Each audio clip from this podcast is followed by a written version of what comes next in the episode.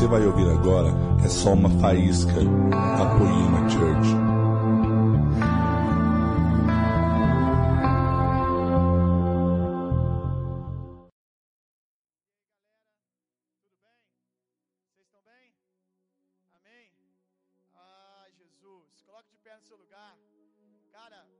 Convicção no meu coração.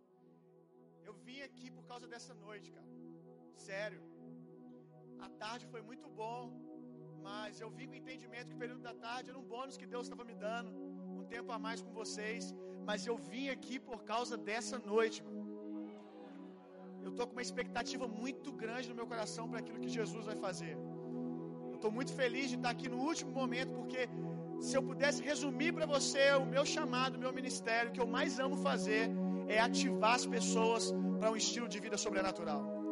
E eu creio, meu irmão, que não por força, mas pelo Espírito, por causa da unção que está sobre mim para isso.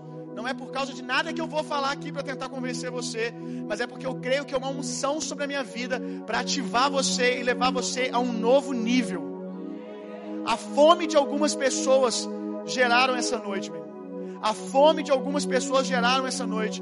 Eu não sei se eu estou aqui para todo mundo, mas eu sei que eu estou aqui para um grupo de pessoas específicas que estavam com muita fome e desejosas de entrar em um novo nível em Deus. Eu vou pregar para todo mundo, cara. Eu vou orar por todo mundo. Mas tem pessoas aqui que eu vim especificamente para elas. Um dia, o pastor apóstolo de vocês, o Lê, chegou na minha vida como essa pessoa, para virar uma chave na minha vida. Eu estava alguns anos orando para que Deus me levasse um outro nível. E antes do Lê, outras pessoas vieram transicionar a minha vida para um outro nível. E agora, alguns meses atrás, o Lê chegou na minha vida e virou uma chave. Montou uma mesa para mim e bagunçou a minha vida. Bagunçou para mim e deixou do jeitinho que Jesus queria. E eu tava orando, cara. E a minha fome trouxe o Leandro. Daqui de Taubaté, lá para Juiz de Fora, ele nem tinha como ir lá. Não tinha voo, a gente não deu tudo errado. E na hora que eu falei para ele ler, eu não, não tem como você vir, cara. Eu acho assim, muito chato você vir de carro, pô, o Lê lá de Taubaté, mano, da Poema, vou fazer o cara vir de carro, cansar. E eu falei com ele, Lê, melhor a gente fazer um outro momento que a gente conseguiu o voo. E ele falou assim, cara, não sei nem o que está acontecendo, mas está queimando meu coração. Jesus falou que eu tenho que estar com você, eu vou aí, meu irmão. Sabe o que, que foi isso, meu irmão? Não foi a passagem aérea que levou o Lê lá, foi a minha fome, meu irmão. Foi o meu desejo de algo mais. E toda vez, pega isso, cara. Toda vez que Jesus quiser levar você num outro nível, Ele vai usar um homem para tocar você e para tornar isso realidade, meu irmão. Toda vez que você tiver prestes a entrar em um novo nível na sua vida, Deus vai trazer alguém, assim como Ele trouxe Melquisedeque para Abraão, assim como todos os grandes homens de Deus tiveram um encontro que, encontros e mais encontros que levaram eles a outro nível. Assim vai ser essa noite para algumas pessoas. Eu não sou esse homem para todo mundo que está aqui, cara. Mas eu sou esse homem para algumas pessoas. Algumas pessoas estão orando. E eu não vim aqui sozinho, meu irmão. Eu estava queimando por essa noite. Fiquei quietinho hoje o dia todo. Eu, eu aqui de, de tarde eu estava explodindo por dentro. Eu falei, Jesus, e agora? Ele, não, não vai, não vai, não vai, não solta não. É para de noite. É para o período da noite. Algumas pessoas ainda não estão aí para essa noite, para essa transição. E eu estou muito feliz, cara, porque agora é a hora, meu. Agora é a hora que Jesus vai tocar algumas pessoas aqui e vai te levar a um nível em Deus que você nunca foi. Eu não sei quem são vocês, cara, mas a sua fome gerou essa noite obrigado por isso. Porque eu estou aqui, eu vou comer na mesa que a sua fome preparou. Eu estou aqui, eu vou degustar esse pão que a sua fome preparou. Então eu vou te dar um tempinho agora para você erguer as suas mãos. E eu quero que você apresente a sua fome para o Senhor agora. Faz isso, meu irmão. Diga para Ele. Diga para Ele o que você quer essa noite. Eu estava no meu quarto, meu irmão. Todas as vezes que grandes homens de Deus tocaram a minha vida e eu pude entrar num outro, em outra estação com Deus, foram tempos que onde eu estava escondido no meu, no meu quarto chorando, dizendo, não aguento mais. Não é que eu estava em pecado, não, mano. Talvez você nem estava vivendo uma vida de pecado. Sabe? Tá, tá tudo legal, mas esse que é o problema, tá legal. Você quer algo mais. Cara, quando você está com fome, você não permite que o bom seja inimigo do melhor. E tem pessoas que eu sei que estão assim no quarto dizendo: Jesus, tá tudo bom, tá tudo bom, tá tudo legal, tá tudo bacana, mas está faltando alguma coisa. A Bíblia diz que, ele, que Deus gera em nós o querer e o realizar. Isso é lindo, porque Jesus, quando Ele quer levar você a um outro nível, Ele começa a colocar uma insatisfação no seu coração. Quando Deus quer sacudir a sua vida, Ele começa a gerar um inconformismo no seu coração. Ele começa a sacudir você e você não entende porque que a sua vida não presta mais. Você não entende porque está tudo legal, mas mesmo assim não te agrada. Está faltando o novo de Deus e Ele está gerando isso no seu coração, cara. Ei! Oh! Pede isso, meu irmão. Pede agora. Pede agora. Ora, Vou te dar mais alguns segundos para fazer isso. Eu não estou estimulando você a gritar, mas eu quero que você abra pelo menos a sua boca. A Bíblia diz que quem crê fala, meu irmão. Quem crê fala. Não tem a ver com o seu tom de voz. Não precisa gritar a não ser que você queira. Se você quiser também, você pode. Ah! Pode fazer o que você quiser. Mas você tem que falar. Você tem que falar, meu irmão. A Bíblia diz que nós comemos o fruto dos nossos lábios. Então prepara uma mesa agora com a sua boca. Dá sua boca para o Espírito Santo. Deixa o Espírito Santo liberar uma intercessão na sua boca. Liberar uma oração na sua boca por aquilo que Deus quer fazer. E você não sabe, mas você está preparando uma bandeja que já já você vai comer. Quem crê, fala, meu irmão. E a notícia boa que os sinais acompanham aqueles que creem, meu irmão. Se você está falando e está crendo no seu coração, os sinais vão acompanhar você. Você não veio aqui atrás de sinais, você veio aqui atrás de Jesus. Só que quando você anda com Jesus, quando você crê em Jesus, os sinais acompanham você, natural, meu irmão.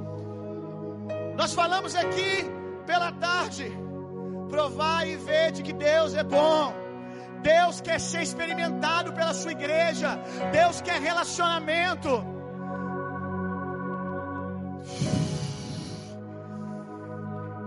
Mais do que você que almeja uma experiência. Não, eu vou falar isso, cara. Mais do que você que almeja uma experiência. Deus deseja dar uma experiência para você. Deus deseja tocar você. Ai, pastor, Bill, eu não posso chegar na presença de Deus querendo nada. Ei, não é isso que a Bíblia diz. Eu não sei o que, você está lendo. A Bíblia diz no livro de Hebreus que é necessário. Pega isso. Você entende a força dessa expressão? É necessário. Tem que ser assim. É necessário que aqueles que se aproximam de Deus saibam de uma coisa: Deus é presenteador daqueles que o buscam. Sabe o que esse texto está dizendo? Eu amo alguns textos da Bíblia que revelam o coração de Deus para nós. Tem alguns textos na Bíblia que eu sinto que é como Deus. Sabe quando você, adolescente, estava interessado numa menina, ou interessado numa moça, e ela fica dando algumas dicas para você? Ah, eu gosto de cinema. Ah, eu gosto de filmes de romance. Nossa, eu gosto tanto de algodão doce. Aí você já está entendendo que você não é um cara bobo. Você está entendendo que ela está dizendo que ela gosta porque ela quer ser agradada por você. Sim ou não? Tem alguns textos da palavra que eu sinto que é Deus dando os segredos do coração dele para que a gente possa o agradar. Deus revelando os desejos dele, o caráter dele para nós. E esse texto é um. Deus gosta, Deus ama que os filhos se apresentem na presença dele com uma expectativa, com um desejo de ser tocado por ele. É necessário. Quem aqui está se aproximando de Deus? Então saiba de uma coisa: Ele é presenteador daqueles que o buscam. Deus ama dar presentes para aqueles que entram na presença dEle. E eu não estou falando de coisas, eu estou falando do maior de todos os presentes, que é o pão, é a presença. Ser tocado. Deus quer tocar você. Talvez você diga, pastor, mas eu sou da fé. Eu também. Pastor, eu sou justo, o justo vive pela fé. Eu também.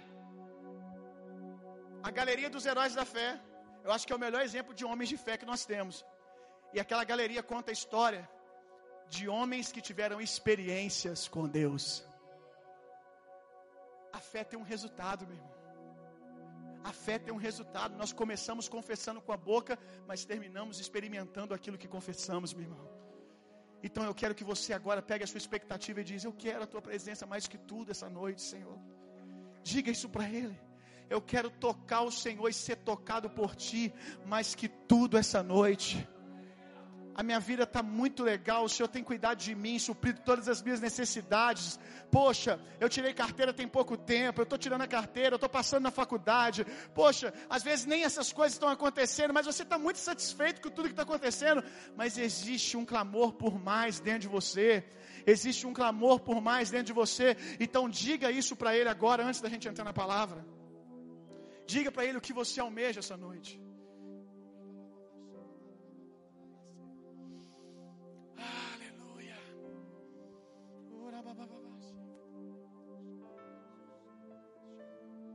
Isso. Isso. Tem pessoas que já estão sendo tocadas. Ah, você nem precisa esperar o fim do culto. A gente que aprendeu a esperar. Aonde está escrito que tem que ser no fim, não pode ser no começo? Se tem uma coisa que você não atrapalha o pregador, é você amar Jesus aí, orando, gritando, chorando, em silêncio, amando o que você quiser fazer. Oh. Oh. Isso, isso, isso, isso, isso, isso, isso. É, vamos liberar um pouco mais de gás nesse lugar, meu irmão.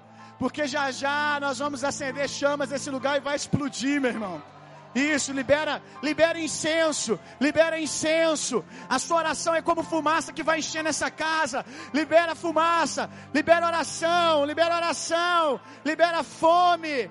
Assim como o sumo sacerdote pegava o incensário e balançava, gerando fumaça, enchendo a casa. Quando a glória chega, não sobra espaço para mais ninguém, só para Ele. Então comece a liberar fumaça. Enche esse lugar de oração. Enche esse lugar com a sua fome. Enche esse lugar com a sua expectativa. Qual é a medida da sua fome? É a medida daquilo que Ele vai preparar para nós, meu irmão. Oh, isso. Amém, Jesus. Pode se sentar. Uh! Aleluia. Está feliz? Quem está feliz? Eu estou muito feliz, meu irmão. Quantos de vocês sabem que o nosso amado está voltando? Quem sabe disso? Quem já tem isso como uma revelação no seu coração que Jesus está voltando? Quem está convicto disso, meu irmão? Todos os sinais estão se cumprindo. Eu ligo a televisão, a Fátima Bernardes lá e o William Bonner. Fátima Bernardes não mais, né? Porque agora ela está destruindo a nossa infância. Acabou com o Dragon Ball. Estou orando por ela. Que isso, cara. A mulher foi levantada pelo inimigo para poder tirar o Dragon Ball da, do, do, horário das 11. Não pode isso. Naruto. Tá ficando difícil ver televisão. Mas o William Bonner, nem sei se ele está apresentando o Jornal Nacional mais, mas serve ele mesmo. O William Bonner, toda vez que você liga a televisão, ele está dizendo para mim e para você: Jesus está voltando. A mensagem do Jornal Nacional é essa. O Datena, então, o Datena é um profeta do caos. O Datena, a cada 10 minutos, é uma revelação que você tem que Jesus está voltando, que ele é sangue no olho. Você vai assistir Datena, ele está dizendo a mesma coisa. Jesus está voltando. Mas não são só esses sinais de caos que apontam para nós a volta de Jesus. Na verdade, infelizmente, a gente aprendeu a perceber o cenário da volta de Jesus apenas por meio do caos. Mas existem sinais, esse sinal de caos é um sinal para o mundo. Existem sinais que são específicos para que a igreja perceba, entenda e coopere. Existem sinais que são específicos para a igreja, para que a igreja entenda o seu comissionamento nos dias do fim. É fato que nós estamos vendo, por exemplo, fome. Nós temos visto o mundo ser tocado pela fome.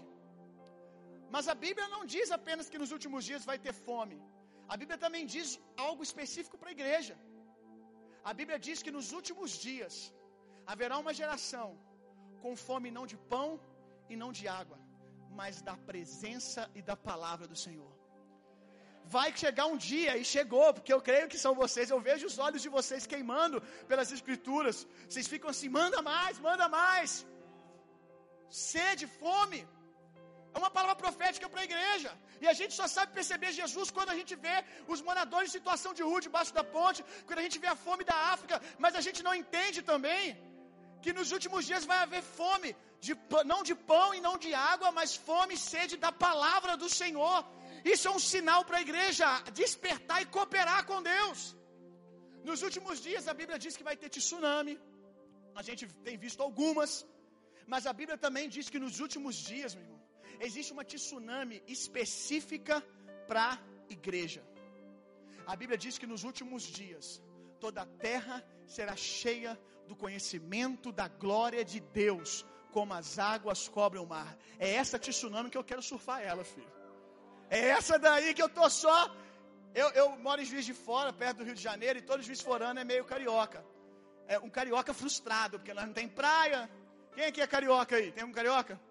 Rapaz, juiz forano sofre. Vocês pertinho, dá para sentir o, cheiro da marisia lá em casa. Mas só tem duas horas e meia de estrada para pegar. Mas eu sou muito fã de surf, cara. Acho muito massa. Fui tentar surfar outro dia, fui ministrar em Vitória. Aí fui tentar surfar lá. Nem subir na prancha eu consegui. 40 minutos tentando surfar, no outro dia não levantava nem a mão. Viu? Dói demais o braço. E eu ficava lá o tempo todo, aí ficava esperando a onda vir, na hora que a miséria vinha, eu errava o tempo. 40 minutos à toa. Aí ficava mais 40 minutos esperando uma ondinha legal. Isso não era para subir, não, tá, gente? Só para ficar ali igual um palhaço, fazendo força no braço, malhando. Aí na hora que via a onda, eu, eu começava a virar a prancha meia hora só para virar, né? Quando a, prancha, quando a onda estava batendo lá, no, lá no, no, fim do mar, eu já começava a virar a minha prancha para dar tempo. Aí eu ficava na posição, aí na hora que os caras falaram assim, ó, na hora certa você começa a remar. Tem que ser, na, na hora que ela começar a te levar, te subir, você começa a remar. Eu não sei o que, que dava em mim, se era ansiedade. Eu começava igual doido, igual o cachorro afogando. Perdi a onda. Que frustração, meu irmão. Fiquei o dia inteiro. Eu peguei uma ondinha lá que eu acho que eu andei um metro e meio. Mas deu para me sentir um surfista. Mas foi uma tarde sofrendo, meu irmão. Que frustração é você ficar gerando uma expectativa de uma onda e não conseguir entrar nela. E a nossa geração tem que perceber, meu irmão, que a onda já está passando, filho. Não é para você ficar esperando, não é para você entrar. A gente tem que aprender a perceber a volta de Jesus nessas coisas. Algo mais sobre a volta de Jesus. A Bíblia diz que nos últimos dias o monte do Senhor seria elevado acima de todos os outros montes. Isaías capítulo 2. Sabe o que é isso, meu irmão? Isso é um tremor de terra. É a igreja tomando os lugares altos da sociedade. É a igreja que nós falamos hoje pela tarde, saindo dos lugares escondidos, saindo dos lugares de medo e tomando os ambientes de influência exaltando o nome do Senhor, tomando os lugares altos. Esse é o tempo, meu irmão. A igreja não vai sair daqui fugitiva. Todd White diz algo que eu gosto muito, que a volta de Jesus, a volta de Jesus, ela não é não é um resgate, a volta de Jesus é um casamento. Eu acredito que Jesus não vai buscar aqui uma noiva humilhada, uma noiva açoitada, uma noiva machucada, uma noiva toda destroçada, mas ele vai buscar uma noiva pronta, linda, pura. Uma noiva que vai estar tá vivendo vitória, meu irmão. A igreja vai triunfar, já está triunfando. Nós temos vendo isso nesses dias. E nós vamos tomar os lugares, os lugares altos. Quando Jesus voltar, nós vamos ver uma igreja que vai estar exaltando o nome do Senhor nos lugares altos, nos sete montes da influência, na economia, na política, na educação, nas artes. A igreja vai tomar os lugares altos. Oh! Aí, pastor, você pensa assim, pô, Bill, eu, eu, mas tem uns caras lá que se corromperam. Não, cara. Eu não estou preocupado com aqueles caras, eu estou preocupado com você. Eu vou te dar uma chave. Só abrindo um parênteses aqui, para a gente continuar aqui no, na ministração de hoje. Eu ministrei uma, uma mensagem lá na minha cidade. Nós temos uma frase que a gente tem estampada numa camiseta, que é: Estamos mudando a cidade. Estamos mudando a cidade. E a gente, muita gente comprou essa camisa e a gente anda com isso. De um lado para o outro, nos lembrando, escrevendo em letras gigantes, como diz Abacuque, a visão, para que ninguém que passe correndo não consiga enxergar a visão, meu irmão. Nós estamos trabalhando por uma cidade. Mas um dia, em um dos nossos cultos, eu reuni a galera e eu falei com eles o seguinte: eu falei, olha, tudo bem, nós vamos tomar os lugares altos, nós queremos ganhar a cidade, mas tem um texto em Provérbios que diz exatamente assim: melhor do que o homem que ganha uma cidade, melhor do que o homem que conquista uma cidade, é um homem que um homem que governa as suas emoções, que governa a sua alma. E eu falei com os meninos: a chave para governarmos a nossa cidade, a chave para discipularmos a nossa cidade, é discipularmos a nós mesmos primeiro. O dia que você for um excelente discipulador de si mesmo, Deus vai poder colocar você nos lugares altos da política e você não vai se corromper, porque você se discipulou no Senhor, meu irmão. Então, o problema não é os lugares altos, não é os lugares altos que estão demonizados. A gente quer demonizar os lugares altos, o problema é a nossa falta de caráter para assumir esses lugares e não se corromper. Porque a vontade de Deus é que nós tomemos cada um desses lugares, meu irmão. Eu quero te fazer um convite: se torne um bom líder de si mesmo. Se você discipular bem a você mesmo, se você for um bom líder de você mesmo, se você doutrinar sua alma nas leis do Senhor, Deus vai te dar a cidade, meu irmão. Deus vai te dar essa geração. Deus está procurando homens que se dominem nele para que ele possa entregar os lugares altos. Então, tudo isso que eu estou falando, fecha parênteses aqui, volta no contexto que eu estava. Tudo isso que eu estou falando é o cenário da volta de Jesus. Aqui no Fire nós ouvimos tanto falar de paternidade, que é uma mensagem dos últimos dias também, que nos últimos dias o coração dos pais se converteriam aos filhos. E nós temos visto isso. Ou você acha que essa mensagem de paternidade é invenção de alguém? Você vai nos quatro cantos do Brasil, todo mundo está pregando na mesma linha. É o Espírito do Senhor proclamando algo para a igreja. Nós temos visto uma ascensão dos cinco dons ministeriais. Eu vou te falar para você, ah, acho que uns sete anos atrás eu nunca tinha ouvido falar sobre paternidade na igreja. Eu não sei vocês, talvez aqui já era normal para vocês, porque vocês nasceram dentro dessa doutrina. Mas há sete anos atrás, você não ouvia na mídia ninguém pregando sobre paternidade. Há mais ou menos cinco, quatro anos atrás, você não ouvia falar da necessidade de nós evidenciarmos na igreja os cinco dons ministeriais. Agora nós temos visto Jesus falar nos quatro cantos do Brasil. Precisamos levantar os cinco dons. Por quê? Porque os cinco dons preparam a igreja. Os cinco dons edificam a igreja para quê? Para a volta do Senhor. Porque Ele não vai buscar uma noiva menina, Ele vai buscar uma mulher madura, meu irmão. Ele vai buscar uma mulher pronta. E os cinco dons, meu irmão, estão preparando a igreja para o Senhor. Junto com, a, com a unção do Espírito, estamos ornando a igreja para o Senhor, porque Ele está vindo. Essa notícia é linda. Abra sua Bíblia comigo.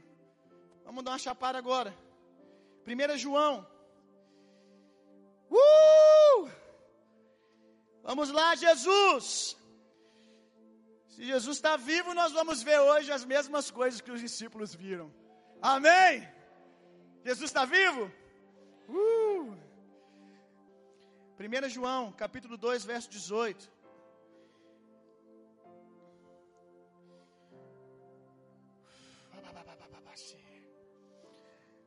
1 João capítulo 2, verso 18. Filhinhos, quem são os filhinhos aí? Amém. Filhinhos, esta é a hora derradeira. E assim como ouvistes que o anticristo está chegando, o anticristo eu não sei quem que é. Ah, mas eu sei de uma coisa.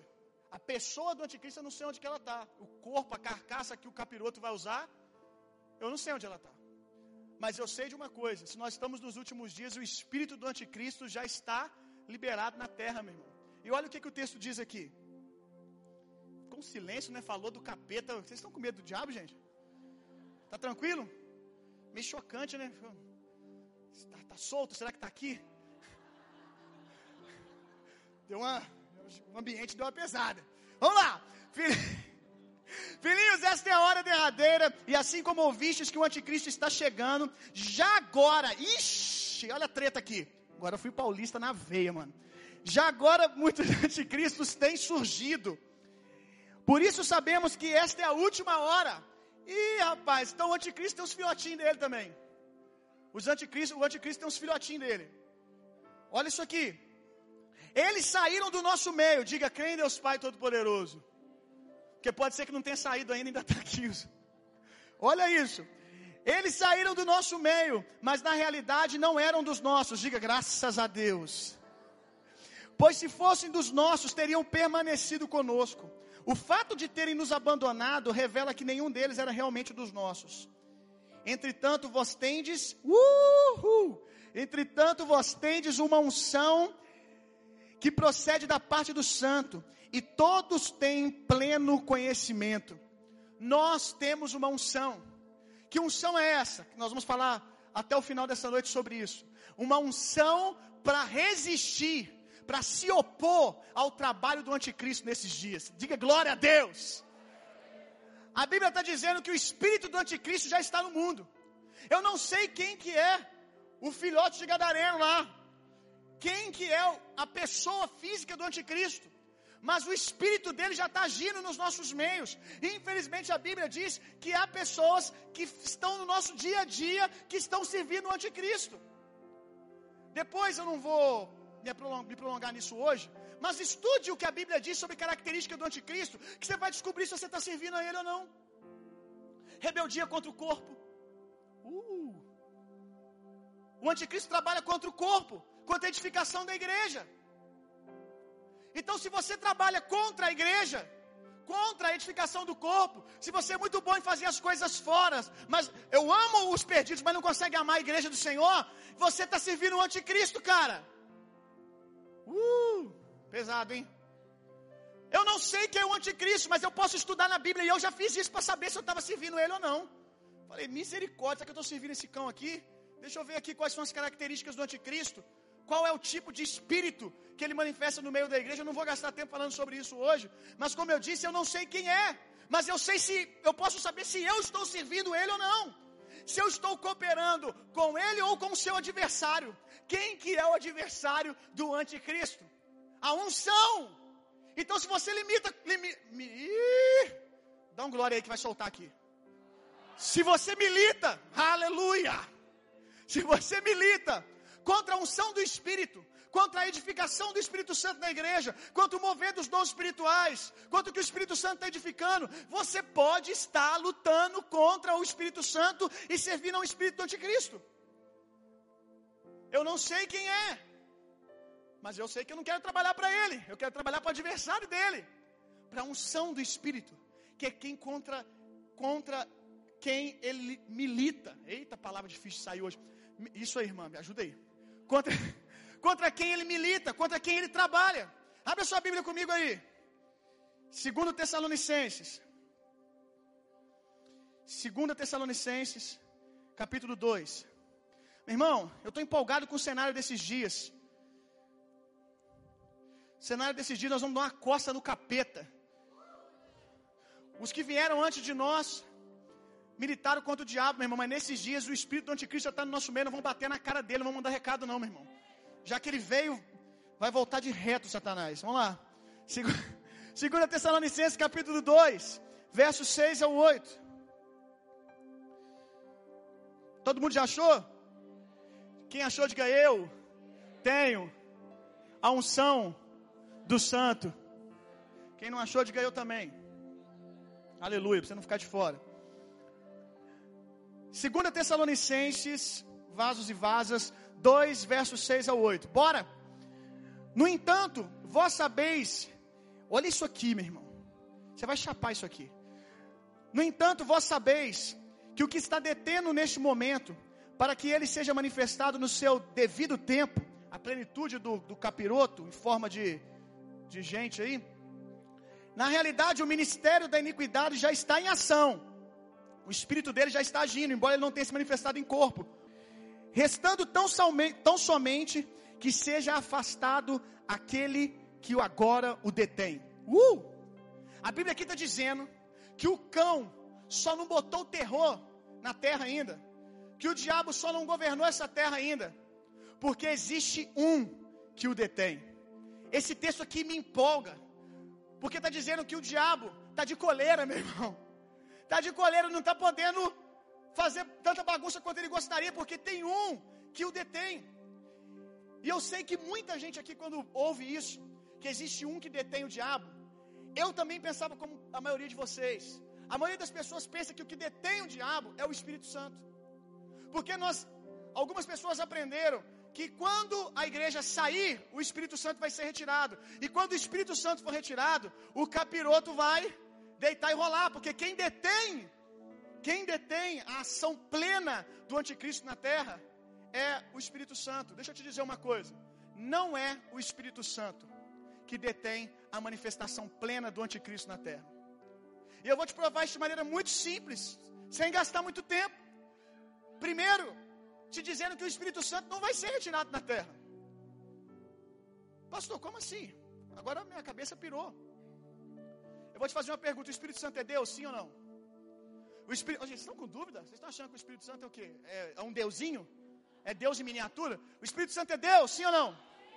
Aleluia. Deus é onipresente, sim ou não? O que, que é onipresença? Uau, isso aí. O que, que é onipresença? Ao mesmo tempo. Deus está em todos os lugares. Deus pode ser retirado de um lugar? Uh, Deus pode ser retirado de algum lugar? Então, se o Espírito Santo é Deus, como é que ele vai ser retirado da terra? Vou perguntar de novo. Se o Espírito Santo é Deus, como é que ele vai ser retirado da terra? Então quer dizer que o que detém, o que vai ser retirado, não é o Espírito Santo. O Espírito Santo vai continuar na terra. A Bíblia deixa muito claro o que o diabo teme, meu irmão. A Bíblia deixa muito claro o que o segura a ação do diabo. A Bíblia diz o seguinte: conta uma história de Ló. Quem conhece a história de Ló? Deus, Deus decidiu destruir Sodoma e Gomorra. Você vai ficar empolgado com isso. Deus decidiu destruir Sodoma e Gomorra, mas Deus tinha um amigo. E eu quero andar nessa realidade. Isso é lindo. Deus decidiu algo, mas ele falou o seguinte: eu não posso fazer isso. Eu não posso destruir Sodoma e Gomorra sem trocar uma ideia primeiro com meu amigo Abraão. Que nível, né, meu irmão? Que nível. Deus decide algo para Taubaté, mas ele pergunta para você primeiro. E o que, que você está achando da minha ideia? Você acha que cola, que não cola? Acha que funciona? Acha que eu devo fazer? Qual é a sua opinião? Deus pedindo a opinião de Abraão sobre algo. Deus chega para Abraão e diz: Ó oh, Abraão, estou decidido, eu vou destruir Sodoma e Gomorra. Abraão vira e fala: Não, não, não, não, não, não, não faz isso, Senhor. Olha isso, discordando de Deus. Que relacionamento é esse, meu irmão? Confronta a nossa religiosidade, pira a nossa religiosidade. Deus vira para Abraão e diz: Eu vou destruir Sodoma e Gomorra. Abraão diz: Não, não, não, não, não. Se tiver lá 50 justos, poupa. Deus estava decidido. Mas Deus diz: Abraão, se tiver 50, eu poupo. Aí Abraão sabia, acho que Abraão pensou um pouquinho, lembrou da promiscuidade que rolava lá, lembrou da situação que estava Sodoma. É, 50 é meio pesado. Vamos, vamos descer, 40. Eu não lembro exatamente o número que está no texto, mas o entendimento vai dar para você pegar. 40. Aí Deus diz: tudo bem, se tiver 40. Aí Abraão assim: não, acho que 40 não vai sobrar ninguém também.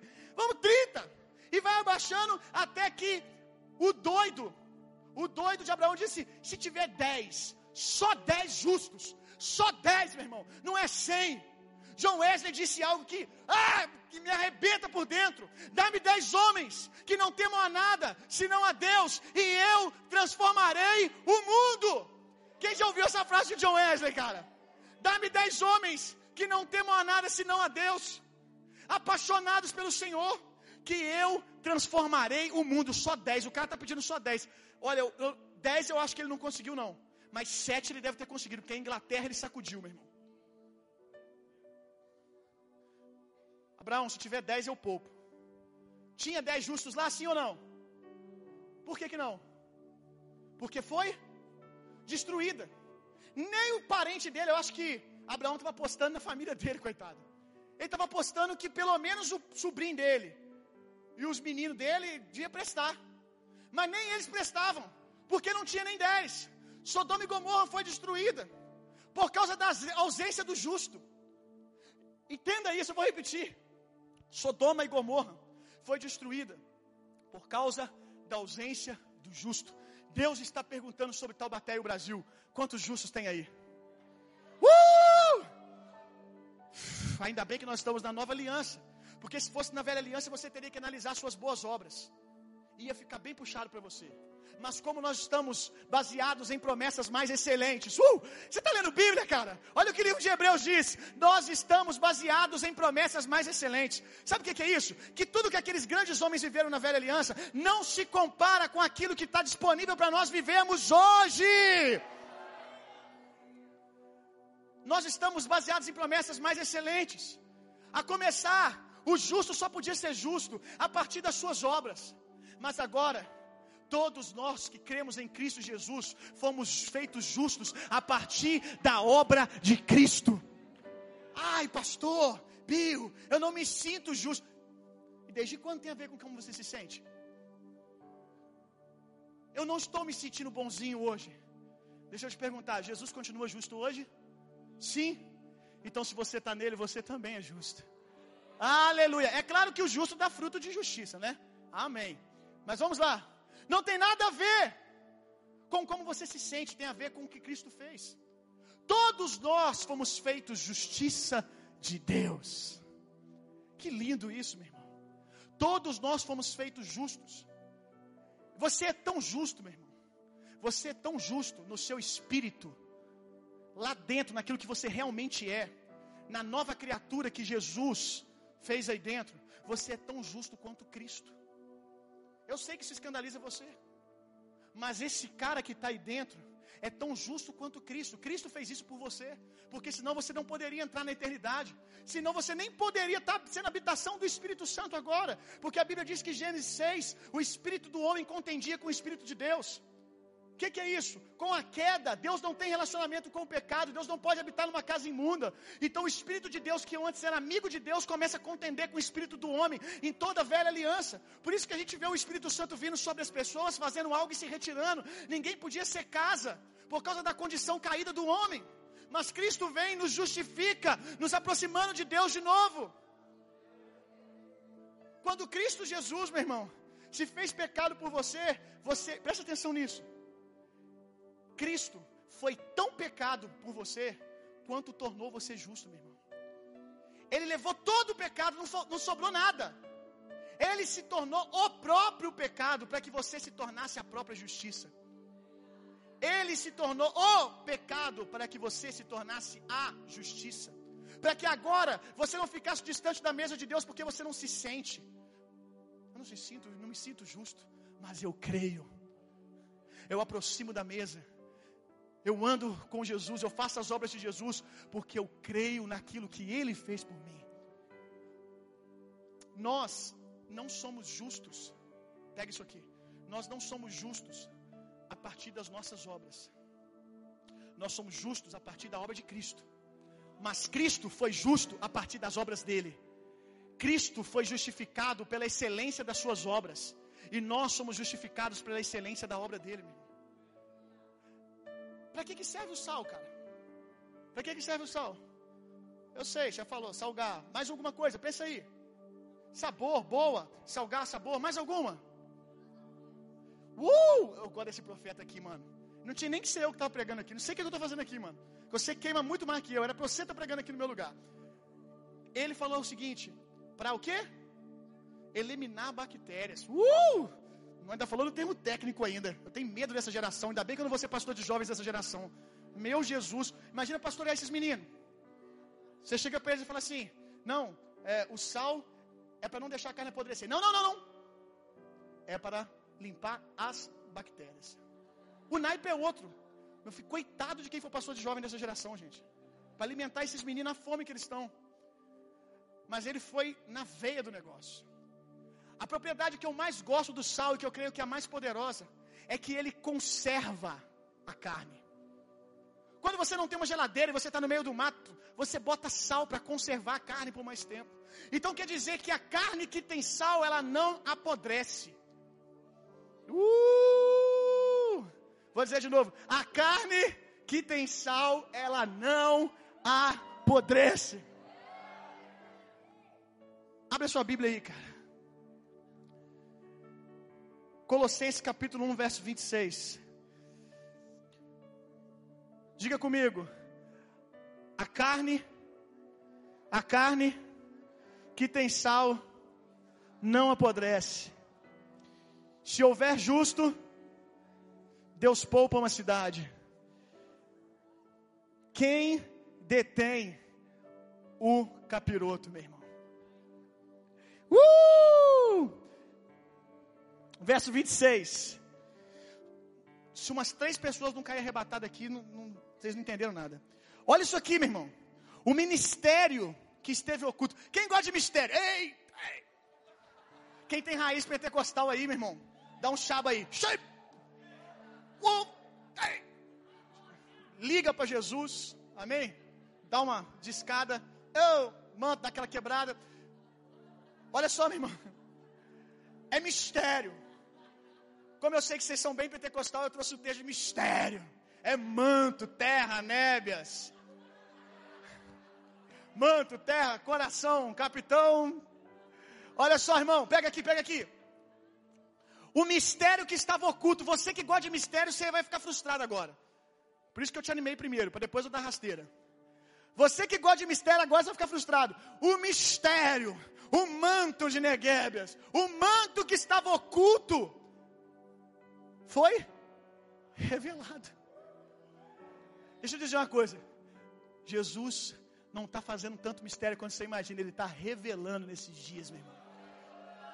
Jesus quer revelar algo para a sua igreja, meu irmão. O mistério que estava oculto durante séculos e gerações. Sabe o que é isso aqui? Sabe o cara que você viaja nele, Davi? Ou viaja Davi? Você viaja em Davi, outro viaja em Elias, outro viaja em Eliseu. Você tem, cada um tem uma particularidade com um dos homens da velha aliança. Está dizendo que todos eles, essa parada que, que Paulo vai revelar aqui, esse segredinho, só para nós, só para a gente aqui ficou oculto nas gerações passadas. Pega isso. O mistério que Paulo vai falar aqui agora, que você é muito apressadinho, você já leu aí, está acabando com a minha pregação? Vacalhação isso aí, era pra você esperar para ficar aquele clima. O mistério que o apóstolo Paulo está falando aí, os pregadores, os profetas, os patriarcas, não viram esse mistério, meu irmão. Jesus não deixou Deus não deixou eles terem revelação desse mistério, porque esse mistério, lembra que eles fizeram coisas extraordinárias, mas as promessas, muitas promessas ficaram guardadas para nós, porque nós estamos baseados em promessas muito mais excelentes. Abre um parênteses aqui rapidinho. Quando você chegar no céu, tem gente aqui que já falou assim: quando eu chegar no céu, eu quero ver, eu quero ver Davi, mano. Que isso, velho. Vai ter uma fila para ver Davi.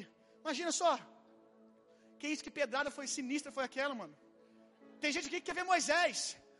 Moshe, Moshe, Escodó. Como que você conseguiu abrir o mar, velho? Com um pedaço de pau. Que loucura, Gideão. Que eu esqueci o nome dele hoje de tarde, deve estar bolado comigo. Gideão, como que você com 300 homens sacudiu um exército? Olha isso. A gente imagina que vai chegar, ela vai ter uma fila para falar com esses homens. Mas deixa eu te falar uma coisa. Não vai ter uma fila lá para falar com esses homens, não. Esses homens estão esperando nós chegarmos, meu irmão. Esses homens estão esperando nós chegarmos para perguntar para nós como é ter o Espírito Santo dentro de nós, como é ser morada de Deus, como é ser um justo. Eles vão nos procurar, meu irmão, e eles vão perguntar. Agora você vai ficar com um problemão. Agora, agora vem um problema. Eu, gente, quando eu te empolgar, você prepara. Você já ri bastante, né, Xandão? Já ri muito, porque depois vai ficar sem dente, que vai vir um socão. Porque eles vão perguntar para nós como que foi teu Espírito Santo, como foi ser justo, como foi isso. Mas eles vão perguntar também assim: o que, que vocês fizeram com isso? Porque, irmão, imagina só. O cara chegar e falar assim, numa realidade, numa realidade, abaixo da de vocês, num ambiente menor do que o de vocês, numa dispensação menor do que a de vocês, eu com um pedaço de pau abri o mar. O que, que você fez com o Espírito Santo dentro de você? Com uma pedra debaixo de uma unção eu derrubei um gigante. Quantos gigantes vocês derrubaram? Eles vão perguntar esse tipo de coisa. E o que, que a gente vai responder? Você vai falar para ele: Eu fui na igreja na chuva, rapaz, tinha que ver. Tava chovendo. É a coisa, é a coisa mais radical que eu já fiz por Jesus. Tava chovendo, baixou uma unção em mim. Eu falei, hoje eu vou com chuva com tudo. Tô, tô avivado hoje. Só isso, mano. É isso que você vai, vai falar para eles. Não vai colar. Deixa eu dizer uma coisa para você. Céu no céu, céu no céu, um monte de crente meia boca vai experimentar. Tem muita gente que creu em Jesus como seu único suficiente Salvador e passou a vida vivendo ali na beira, sabe? Aquele crente mais ou menos o suficiente para ser salvo. E olhe lá, que eu nem garanto que foi também. Mas viveu ali na, na, na, na corda bamba. Fez o feijão com arroz para ir morar no céu. Céu no céu, todo mundo vai viver. O ambiente da glória no céu, o cara que foi mais avivado aqui, o cara que sacudiu essa terra, que tocou uma faculdade, que tocou uma universidade, que orou por doentes, eles foram curados, que amou pessoas, que se sacrificou pelas pessoas, ele vai viver céu junto com essa pessoa. Aí um dia, eu, eu pensando nisso, eu falei para Jesus: Não, peraí, ué. Aí Jesus disse para mim: Meu filho, entende uma coisa, mas céu na terra é só para os apaixonados. Céu na terra é só para quem não aguenta esperar o céu no céu. O que, que eu estou querendo te dizer com isso? O que, que eu estou querendo dizer com isso? Ô, ô Zé Goiaba, você não vai curar enfermo lá não, tá? Seu tempo está acabando. Seu tempo, você não vai ressuscitar morto, não, tá todo mundo vivo lá. Não vai ter nem brincadeira de vivo ou morto, não tem como. Nossa, piada foi horrível, velho. Não, não, gente, na moral mesmo. Se eu estiver empolgando, vocês fazem assim. Menos. Volta, volta pro azeite aí, irmão. Tá ruim. Céu no céu. Já até me desliguei, velho. Olha, entrei na carne aqui, deixa eu voltar no som. O que eu tava falando? A perna, ressuscitar morto. Ressuscitar morto, cara. Ninguém vai ressuscitar morto na eternidade, não, Xandão. Tá todo mundo vivo. Curar enfermo, você vai curar o que lá? Isso é coisa para você viver agora, para você fazer agora. Aí eu fico imaginando, cara, esses crentes Zé Goiaba, chegando lá na eternidade, e aquela galera reunida lá na fonte da vida, lá, o outro lá na árvore do não sei o que, comendo a árvore da vida. Eu creio que a árvore da vida, quando você. Isso aqui é uma heresia pessoal, não tinha nem que estar tá filmando essa parte. Porque todo pregador tem a sua heresia pessoal, essa é a minha. Eu creio que na árvore da vida, cara, quando você pegar ela e você desejar picanha, você morde e vira picanha. Não, dá licença, meu irmão. Isso não é doutrina, não. Não é pra você basear sua vida nisso, não. Eu estou baseando a minha. Ai, o irmão gostou, né, irmão? Imagina, Sunday. Ai, que delícia. Fruta de Sunday. Olha, eu creio que você vai desejar o que você desejar, a fruta vai virar na sua boca. Mas a, a galera vai estar lá em volta da árvore. E o papo é: Nossa, cara, como é que foi andar com Jesus lá na terra? Aí você, moxa, eu, eu quero sacudir minha universidade, cara. Eu orava, as pessoas eram, eram, curadas. Eu orei pelo meu vizinho, cara. Ele foi transformado. Cara, o cara era um dependente químico. Ele foi transformado, a família dele foi restaurada. Aí você lá na roda, todo curioso, bobo, não devia nem estar na roda. Aí alguém vira e fala assim: Ô irmão, ô, ô, ô Zezinho, ô Joaquim, e aí? Conta algo para nós aí. O que, que você fez com Jesus? Vai virar e vai estar assoviando. E vai assoviar a eternidade inteira, tá? É chão para você andar lá dentro, hein? Vai ficar andando assoviando para cima e para baixo, meu irmão fugindo de todo mundo, porque não vai ter nada para contar na eternidade, meu irmão. Gente, essas coisas não piram vocês, não. Eu que sou maluco de ficar pensando nessas coisas. Eu fico pensando nessas coisas. Poxa, ser Zé Goiaba numa vida, tranquilo, mas ser Zé Goiaba a eternidade inteira? Poxa, mano. Imagina você ser Zé Goiaba a eternidade inteira, todo mundo ali contando os feitos que fizeram em Jesus. Ai, pastor, mas no céu não vai ter maior nem menor. Aonde que você leu isso? Aonde que você leu isso? Eu não vou nem mergulhar nisso aqui, mas eu quero te perguntar onde você leu isso. A Bíblia não diz que no céu não vai ter maior nem menor. A Bíblia não diz que no céu não vai ter um, um estatura, hierarquia, posições.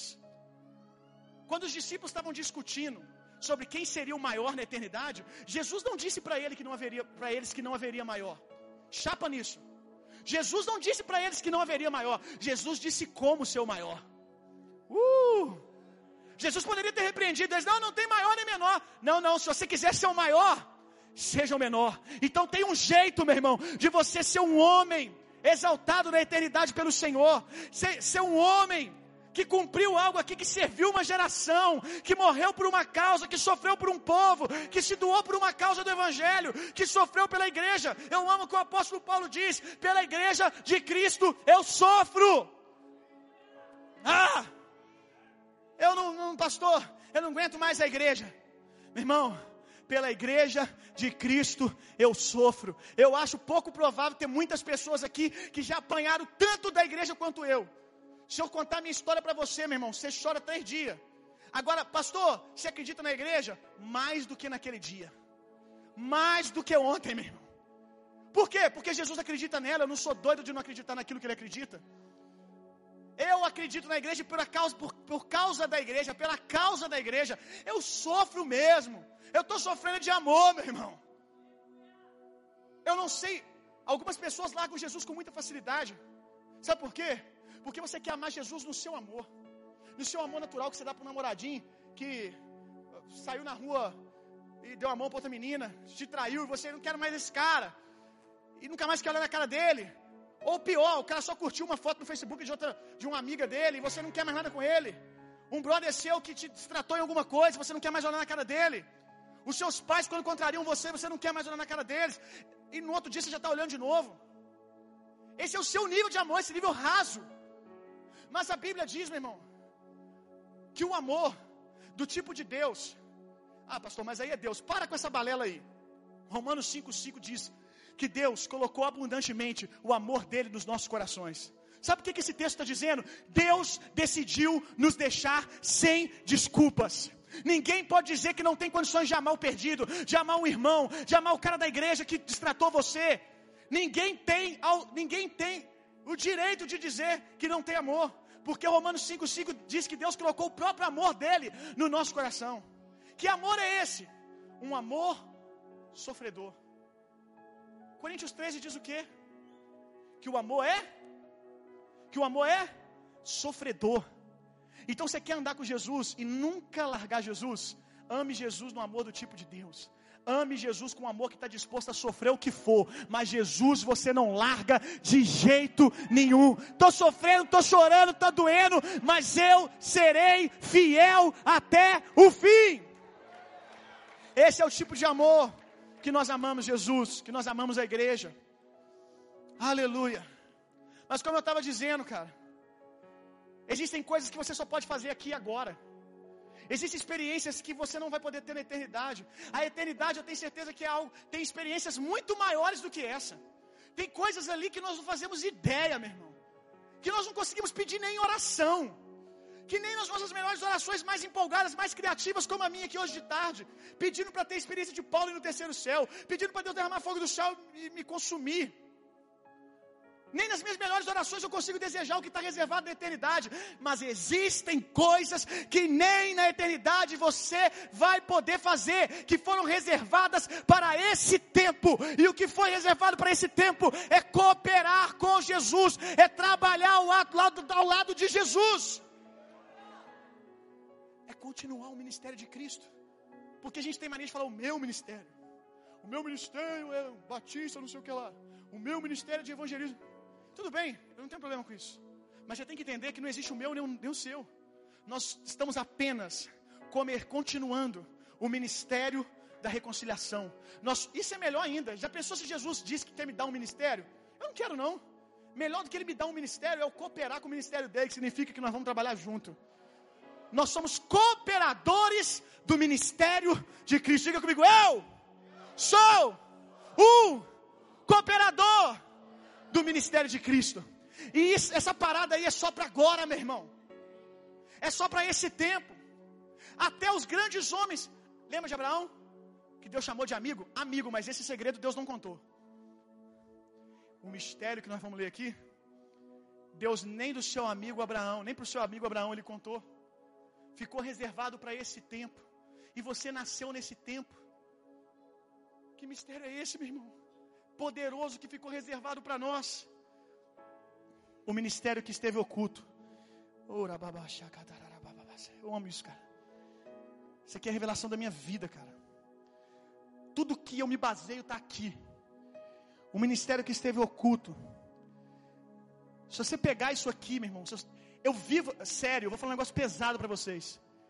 Se eu hoje fosse levado para uma uma tribo lá no cafundó do Judas, que não pode entrar Bíblia, para um país comunista que não pode ver Bíblia, e o cara deixasse eu escolher só um texto para me motivar, como uma palavra profética para a minha vida, talvez eu escolheria esse aqui. Se você escolhe o outro, não se sinta mais espiritual do que eu por isso, dá licença? Eu que estou escolhendo, escolha o que eu quiser. Ministro, não, porque senão os caras depois falam, é, porque está errado, ele tinha que ter escolhido tal. Meu, o texto que eu vou escolher, dá licença? Se eu morrer lá, o problema é meu. Se o texto não me salvar, pelo menos eu escolhi um aqui. O ministério que esteve oculto durante séculos e gerações, mas agora foi revelado aos seus santos. Ele nos chama de santos, meu irmão. Ah, chamou Abraão de amigo, top, mas ele me chama de santo, alguém separado para andar com ele. Eu sou santo. Eu sei que isso confronta a sua religiosidade, que a sua alma grita: não, você é pecador. Não, meu irmão, eu não creio no que minha alma diz, eu creio que a palavra diz. A palavra diz que eu sou santo, nem minha alma pode me convencer, porque eu fui convencido, fui convencido por essa verdade. Ah, eu estou queimando. Me ajuda, queima, amém, para mim não explodir sozinho. Verso 27. Uh a quem Deus, a quem Deus entre os que não são judeus. Tem alguém aqui que não é judeu? Olha o segredinho aqui. A quem Deus entre os que não são judeus. Eu não consigo terminar de ler, Jesus. Aprove dá a conhecer. Deus reservou para uma galera. Aprove dá a conhecer as riquezas, diga comigo, as riquezas da sua glória, deste ministério. Existe um ministério que Deus separou para esse tempo. Outrora, Hebreus diz, outrora Deus falou por meio de profetas e sacerdotes. Uau, eu amo esses caras, mano.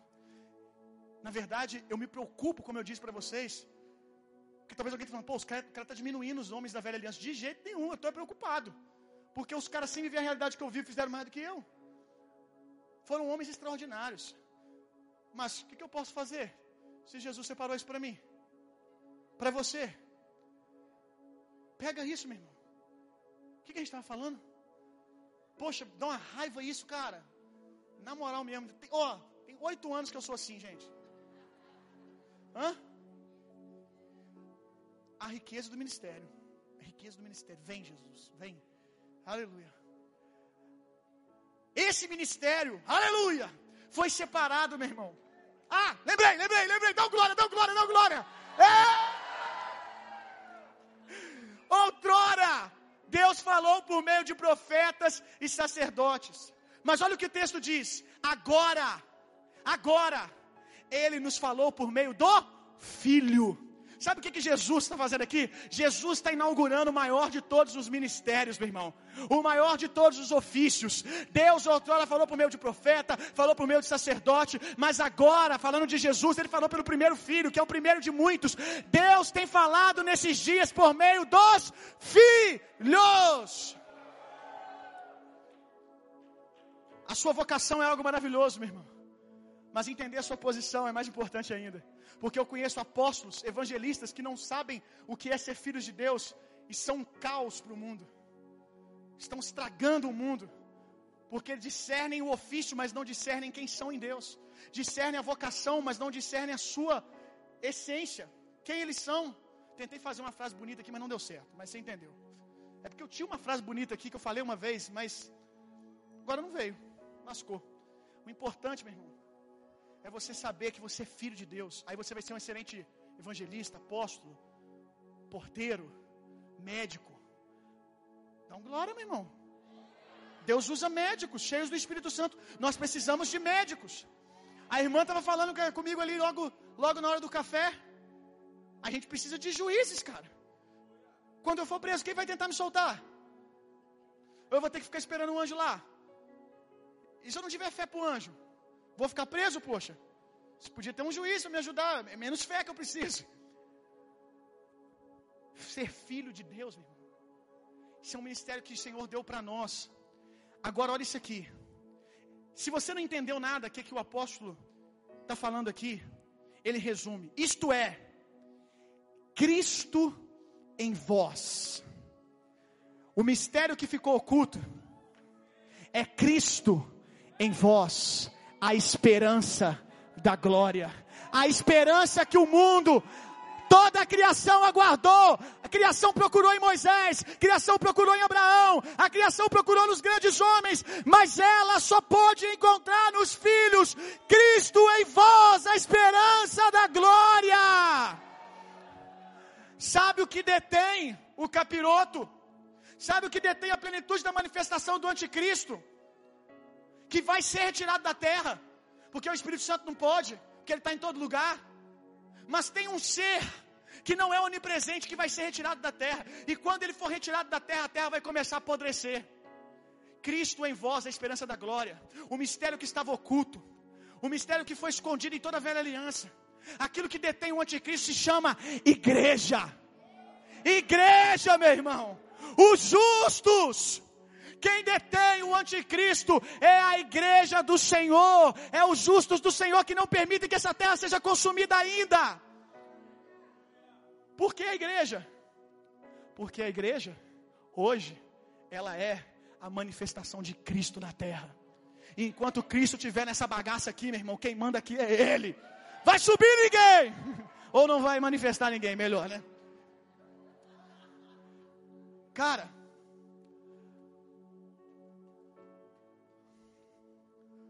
Cristo, o ungido de Deus, quando andou na terra, ele escolheu um corpo para se manifestar. Jesus foi um hospedeiro, fisicamente falando, Jesus, naturalmente falando, foi um hospedeiro da unção de Deus, do Redentor, do Messias. E quando Cristo andou na terra, ele andou fazendo uma coisa. O Canta falou aqui. O ministério de Jesus foi um. Indo por toda parte, fazendo bem e desfazendo as obras do diabo. O ministério de Jesus na terra foi desfazer as obras do diabo. Imagina só você fazer uma faxina na sua casa e uma hora depois alguém vir bagunça a sua casa inteira. Como é que você vai ficar? Bravo! Imagina o capeta que durante quatro mil anos sacudiu e bagunçou a terra inteira. E o meu Jesus, em três anos, meu irmão, desfez tudo o que ele tinha feito, meu irmão. Deixou o capeta com dor de cabeça, meu irmão. O ministério de Jesus foi esse: desfazer as obras do diabo. Enquanto Jesus esteve na terra, as obras do diabo foram desfeitas. Mas a pergunta é: Jesus é o mesmo? Sim ou não? Jesus é o mesmo? Ele pode fazer as mesmas coisas, sim ou não? Então por que, que nós não vemos com tanta frequência as mesmas coisas? Por que, que nós não vemos os mortos ressuscitarem? Por que, que nós não vemos ainda as pessoas serem curadas quando, como, como quando Jesus curava? É muito simples, meu irmão. Jesus me mostrou isso numa visão. Quando o Cristo estava na terra e ele via um doente, e ele via que aquilo estava errado, ele desejava na cabeça, na mente, curar, e o corpo correspondia. Não é esse Frankenstein que a gente está vendo aí, que ainda a igreja ainda está parecendo um Frankenstein, mas como eu disse para você, os cinco dons vão colocar no lugar, junto com o Espírito Santo. Quando a cabeça via algo errado e falava, vamos lá curar, o corpo ia. Aí Jesus me mostrou algo um dia, eu falei, por que Jesus? O que está acontecendo? O Senhor mudou? O Senhor não muda nunca. O Senhor deseja fazer as mesmas coisas. Aí ele disse, então, porque nesse corpo eu sou cabeça. Mas o corpo são vocês. Jesus só está na terra hoje por meio de uma pessoa: igreja. Jesus não está na terra agora por meio do corpo, Jesus, fisicamente falando, você está me pegando aqui, você está entendendo? Jesus agora na terra, ele está por meio de um outro corpo físico, chamado igreja. E o problema é que agora, quando o cabeça pensa, o corpo não vai. O corpo está cheio de desculpas, lembra da consciência natural? Muita consciência do barro e pouca consciência da glória eterna que você carrega. Somos vasos de barros, mas que portamos uma glória eterna. Precisamos ter mais consciência daquilo que nós carregamos para poder cooperar com Jesus. O cabeça diz: Vamos curar. Eu sempre faço isso, eu, a minha vida é isso. E o corpo diz: Não, não posso, não consigo. Aí fica esse Frankenstein, a cabeça indo o corpo ficando, uma coisa meio estranha. Mas mesmo, mesmo meio estranho, a gente está chegando nos enfermos já, meu irmão. Capengando, perna para trás, o braço todo torto, a igreja está chegando nos doentes, a igreja vai começar nesse, país ressuscitar mortos, a gente vai começar a viver o ministério sobrenatural de Jesus, meu irmão. Capengando, mas está indo. A cabeça deseja, o corpo faz. Aí Jesus falou comigo: Todo lugar que você for pregar, meu filho, manda eles me tirar da cadeira de roda, por favor. Jesus falou isso para mim, meu irmão. Está doendo em você, imagina eu que eu vi a primeira vez. Avisa para minha igreja para me tirar da cadeira de rodas. A minha igreja quer curar enfermo, mas primeiro seja curado e levanta. Antes de mandar o cadeirante levantar e andar, levante-se vocês e me deixa tocar no cadeirante. Sabe o que eu estou querendo dizer para você, meu irmão? Uma pessoa numa cadeira de rodas, você sabia, cara, que ela se imagina andando? Na mente dela não tem problema nenhum. Sim ou não? A cabeça dela, o cérebro funciona, manda estímulo, mas não chega nas pernas. Por quê? Porque a coluna foi rompida. Sem a unção do Espírito, sem crer na obra do Espírito Santo, a igreja está aleijada, meu irmão. Porque o que dá conexão, pega isso, do cabeça com o corpo, é a coluna vertebral da igreja. O que nos liga ao cabeça é a obra redentora e poderosa do Espírito Santo, meu irmão.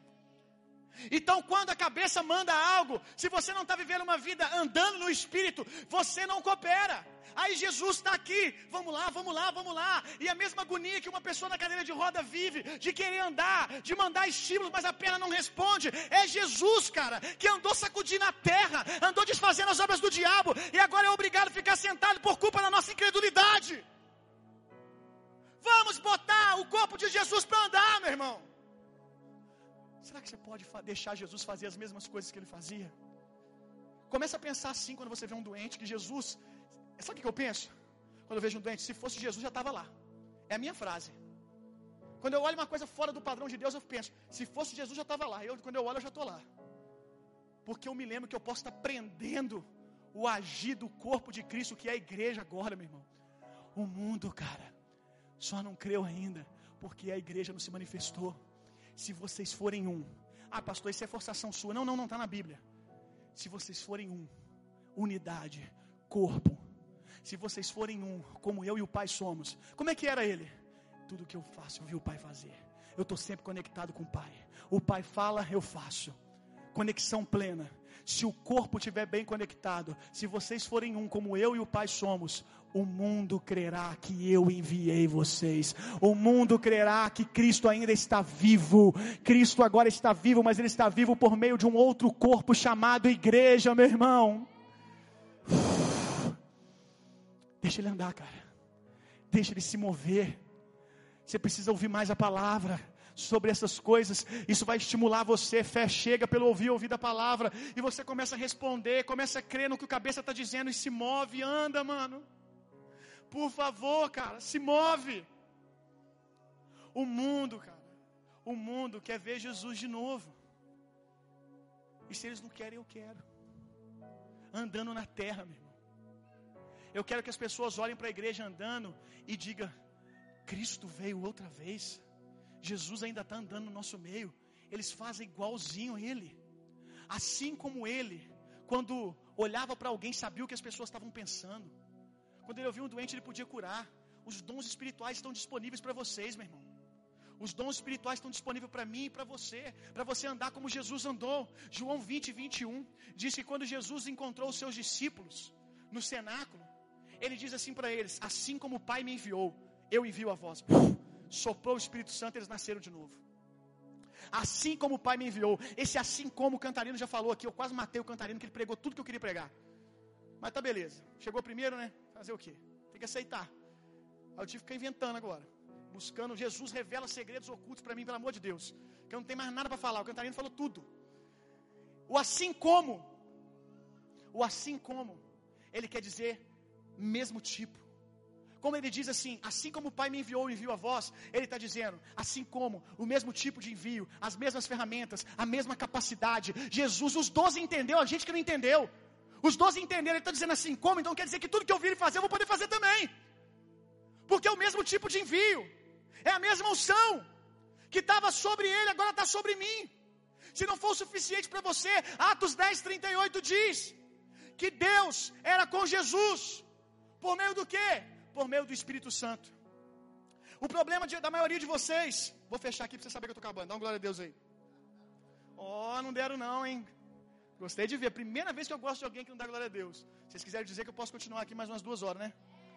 Ah, ó, Xandão, depois você liga pro pai deles e avisa que foi eles que decidiram ficar aqui. E vai apanhar, apanha glorificando por Jesus. Apanha dando glória. Cara, Atos 10, 38 diz: que Deus era com Jesus. O problema é que a maioria de nós, quando vê Jesus fazendo coisas extraordinárias, quando vê Jesus discernindo os pensamentos das pessoas, Jesus discernindo o passado, presente futuro, a gente fala, ele está fazendo isso porque ele é Deus. Atos 10, 38 diz que Deus era com Jesus por meio do Espírito Santo. O texto está dizendo que tudo o que Jesus fez, Jesus não fez porque ele estava na sua forma de Deus na terra, até porque a Bíblia diz que ele, ele se esvaziou da sua glória, da sua divindade. Jesus andou na terra 100% como um homem. Jesus andou na terra, eu tenho algo que eu sempre digo: Jesus foi gente como a gente tem que ser, meu irmão. Jesus foi gente como a gente tem que ser. Jesus veio nos mostrar como o ser humano devia estar andando desde o seu primeiro dia. Jesus veio mostrar como é ser um ser humano cheio da glória de Deus. Tudo que Jesus fez, ele fez por causa do Espírito Santo sobre ele. Assim como as mesmas capacidades, as mesmas ferramentas. Deus era com Jesus por meio do Espírito Santo, por isso ele fez toda boa obra.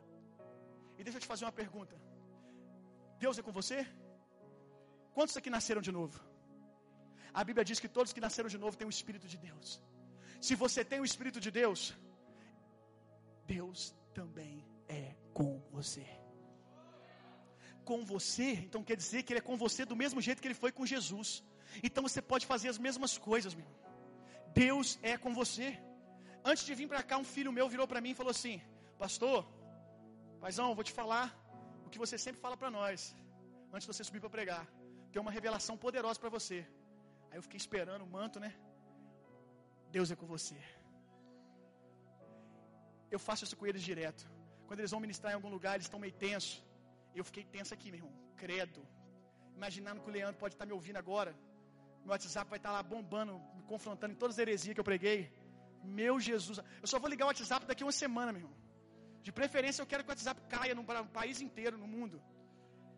Sei lá o que eu preguei aqui, eu posso tomar um depois, né? Olha só, meu irmão.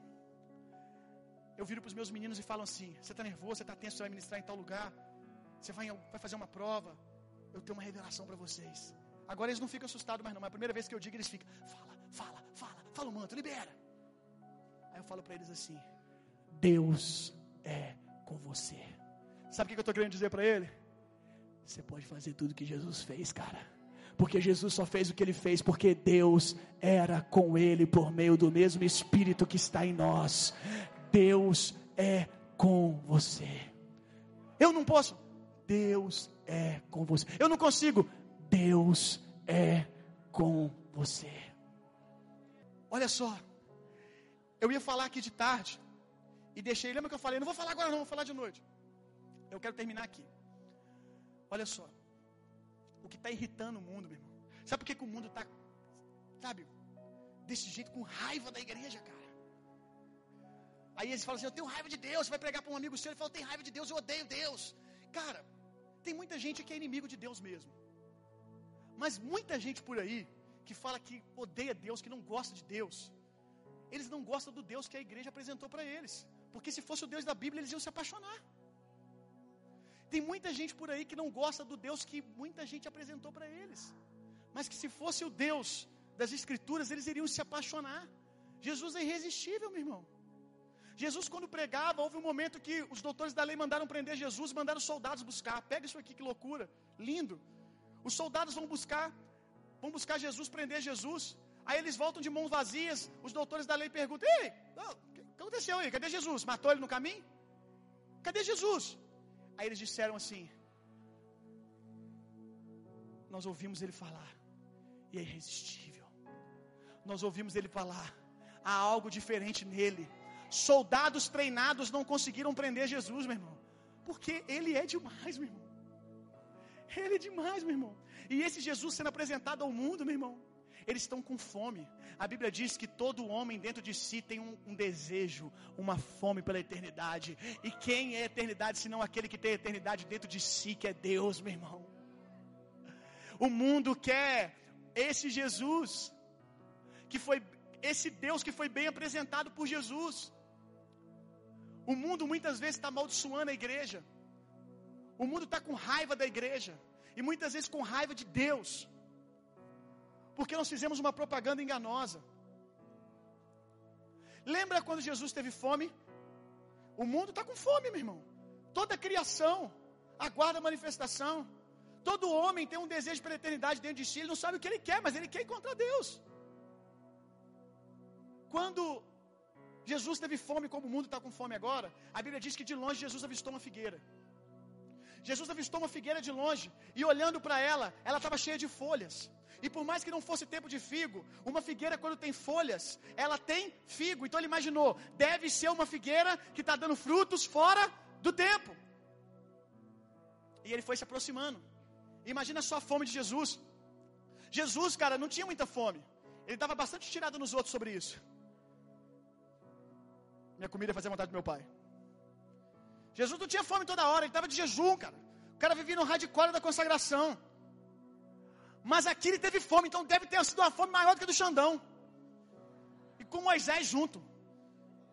Deve ter sido uma fome tanto para Jesus falar que está com fome. O cara que estava sempre falando, não, vou orar, vou me consagrar, minha comida minha bebida fazer vontade do meu pai. Agora ele está com fome. Aí ele avista uma figueira, ela está com folhas, ela está bonita. Ela está chamando atenção. A igreja nesses dias está bonita. A igreja nesses dias ela está cheia de folhas. A igreja nesses dias está chamando atenção.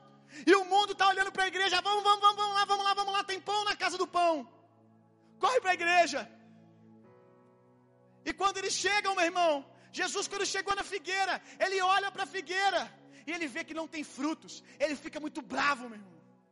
O homem fica bravo, irado, e amaldiçoa a figueira, seque, porque ela não tinha frutos, meu irmão. O mundo tem raiva da igreja muitas vezes, porque a igreja tem folhas, tá bonita. A igreja evangélica no mundo está cada vez mais bonita. Os nossos templos são lindos, os nossos eventos são lindos, as nossas roupas são lindas. Folhas também fala de curas. Folhas fala de sinais. Folha fala de sinais, meu irmão. Não tem problema você ter folhas bonitas. Na verdade, nós temos que ter folhas bonitas, porque a folha, ela ajuda as pessoas a se esconderem do sol, do cansaço. O Ministério de Adoração pode subir aqui. A folha é algo extremamente importante. Jesus tinha folhas. Jesus foi a árvore com mais folhas que eu já vi. Jesus atraía multidão de gente cansada, sobrecarregada, ferida, por meio das suas folhas balançando. E ele atraía multidões por meio de sinais e maravilhas. Ele atraía os doentes, ele atraía os enfermos, os endemoniados, por meio das suas folhas. Mas quando as pessoas chegavam perto, elas tinham sua fome saciada, meu irmão. Quando as pessoas chegavam perto, elas falavam, era bom de longe, de perto é melhor ainda. De longe tem folhas, perto tem comida, tem fruto. A igreja desse século precisa, meu irmão, sair do nível das folhas. Ótimo, não estou pregando contra sinais e maravilhas, eu amo isso. Eu não creio que a gente tem que escolher, ah, eu sou o cara dos sinais, ah, o outro, não, eu sou o cara só dos frutos, do fruto do Espírito. Não, não, você não tem que escolher. Se você for escolher uma coisa, escolha ser igual a Jesus. Jesus teve um ministério exemplar. Jesus voou com duas asas. Numa asa, sinais e maravilhas e dons. Na outra asa, numa asa, poder. Na outra asa, fruto do Espírito, caráter de Deus.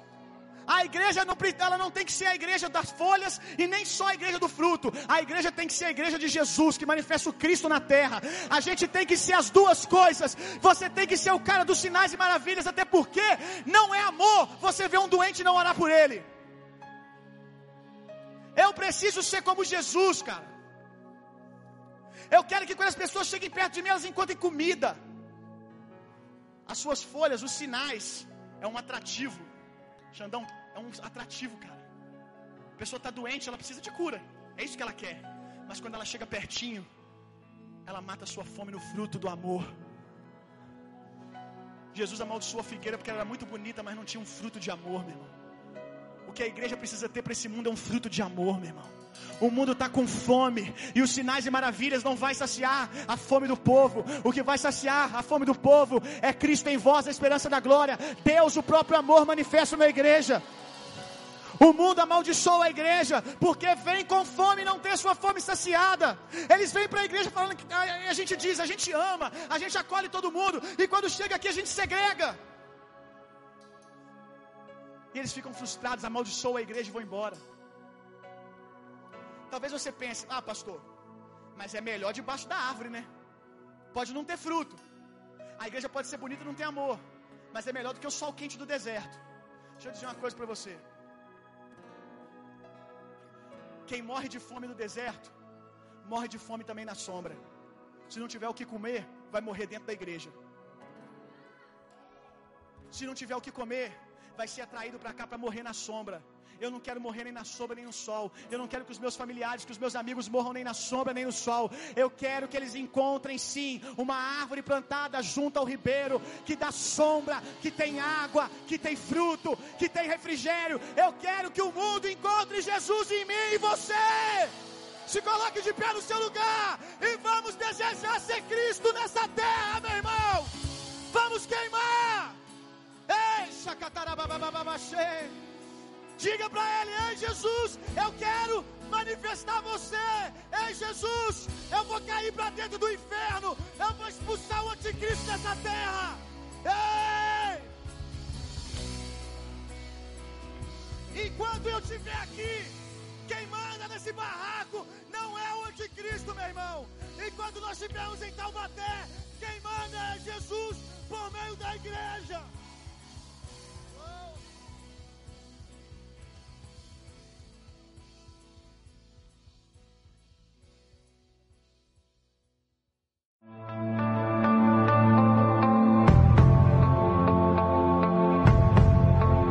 Você acabou de ouvir uma mensagem da Poema Church.